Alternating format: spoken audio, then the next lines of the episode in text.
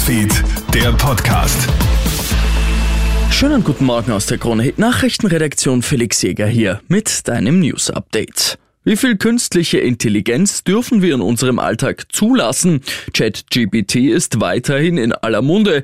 Die KI von OpenAI gilt ja als Alleskönner, der auf Knopfdruck Doktorarbeiten und sogar komplizierte Finanzpläne ausspuckt. Das fasziniert und beunruhigt viele gleichermaßen, denn die KI verleitet uns dazu, bequem zu werden. Außerdem können wir uns kaum noch darauf verlassen, ob Geschriebenes tatsächlich von dieser oder jener Person stammt. Doch genau das kann man auch positiv nutzen, sagt Medienpsychologe Peter Wittusch. Es gilt, diese technischen Fortschritte einzubauen, dort wo es vernünftig ist. Das reicht von der Schule bis in den Arbeitsmarkt hinein. Gleichzeitig aber sich klar zu machen, dass es nicht so sein kann, dass man nur mehr damit arbeitet.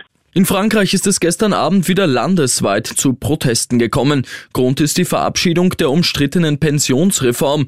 Die Regierung hatte zwei Misstrauensanträge im Parlament überstanden. Damit kann das Gesetz ohne Abstimmung umgesetzt werden. Bis 2030 soll das Pensionsantrittsalter jetzt von 62 auf 64 Jahre angehoben werden.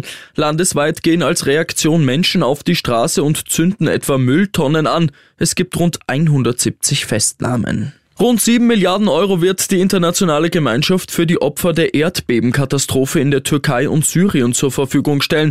Das wird nach einer Geberkonferenz in Brüssel bekannt gegeben. Alleine die EU unterstützt den Wiederaufbau mit einer Milliarde Euro. Laut Kommissionspräsidentin Ursula von der Leyen gibt es bei Tragödien als einzige Antwort Solidarität. Ich wünsche dir noch einen schönen Dienstag. Krone Hits, Newsfeed, der Podcast.